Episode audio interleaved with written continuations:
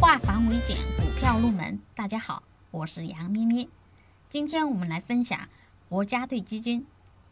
国家队基金有五只，包括招商丰庆、易方达绿汇、南方消费活力、嘉实新机遇、华夏新经济。对于社保，只能说有大概一半的国家队血液。社保主要是通过两种方式参与资本市场：一、通过全国社会保障基金理事会进行投资；二、通过以基金管理公司成立全国社保基金组合。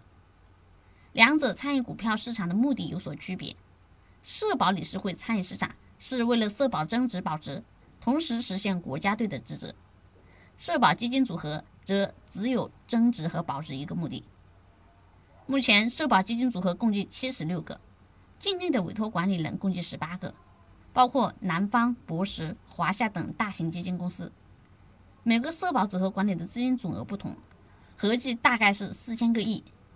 但是我们上面也说了，社保基金组合主要是为了保值增值，它的投资方向是由基金经理决定，所以在一定程度上，并没有我们想象中的那么救市。但是因为它是中长线持股，在一定意义上也算是维稳股市，所以也是国家队的一员。